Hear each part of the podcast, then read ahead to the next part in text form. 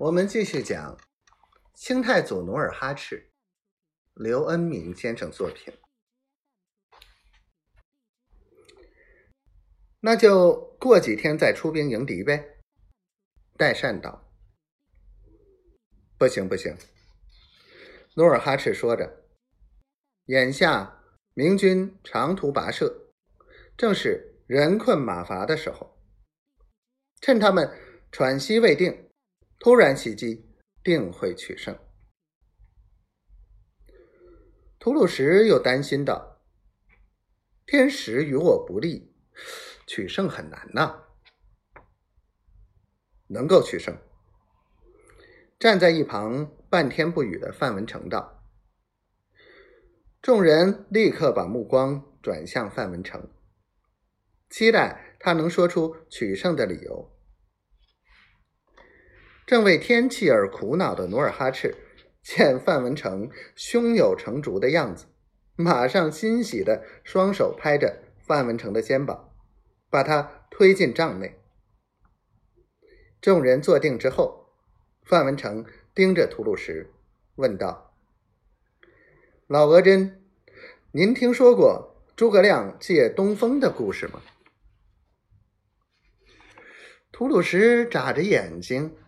兴致勃勃的答道：“听过，听过。诸葛亮可可真称为能掐会算的活神仙。”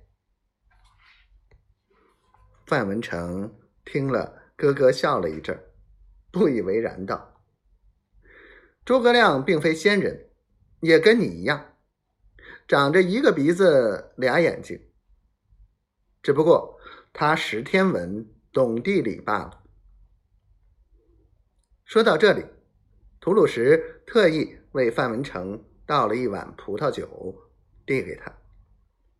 范文成一饮而尽，又接着说：“虽说天有不测风云，可是风云也得顺从季节。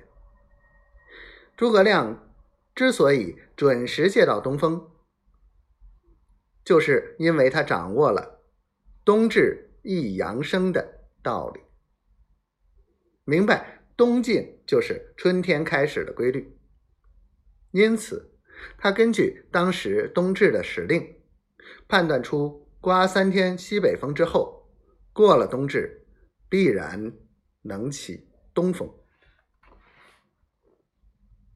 这么说，咱们这些钻山沟的人也可以当诸葛亮喽？